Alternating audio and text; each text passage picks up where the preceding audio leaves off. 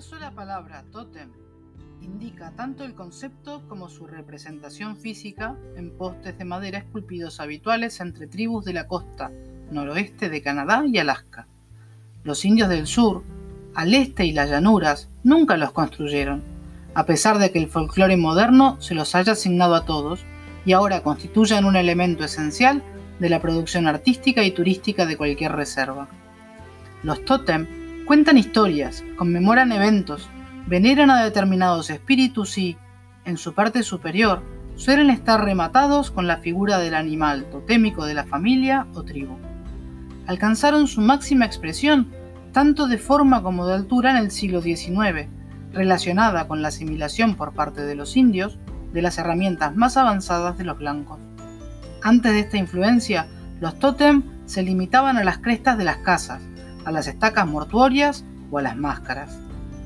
Los había de seis tipos, los interiores, esculpidos en el tronco que sostenía el tejado, los frontales, situados enfrente de la puerta como protección, los heráldicos, que contaban la historia de la familia, los funerarios, que evocaban la vida del fallecido, los caricaturescos, a menudo elegidos para ridiculizar a los deudores, y los dedicados a la celebración de festivales.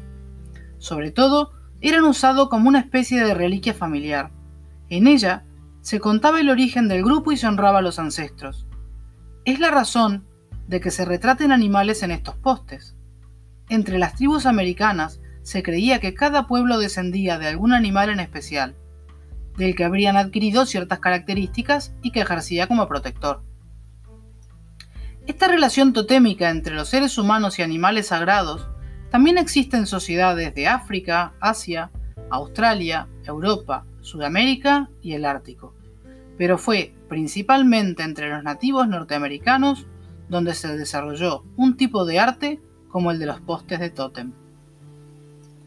Actualmente hay quienes se dedican a mantener viva la tradición de construirlos.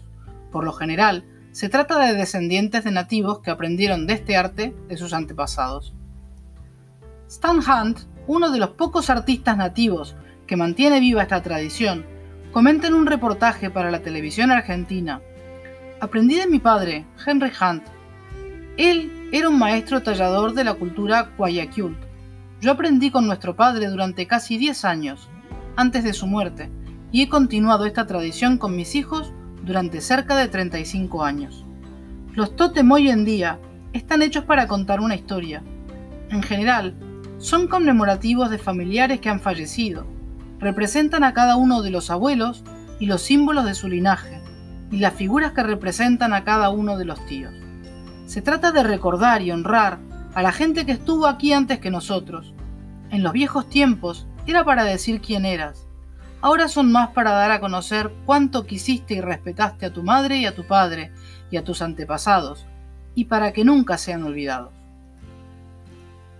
Según el tamaño del árbol, Tales obras pueden tardar años en ser completadas, incluso con las herramientas modernas, que prefieren no usar y mantenerse fieles a la tradición, utilizando los métodos más antiguos.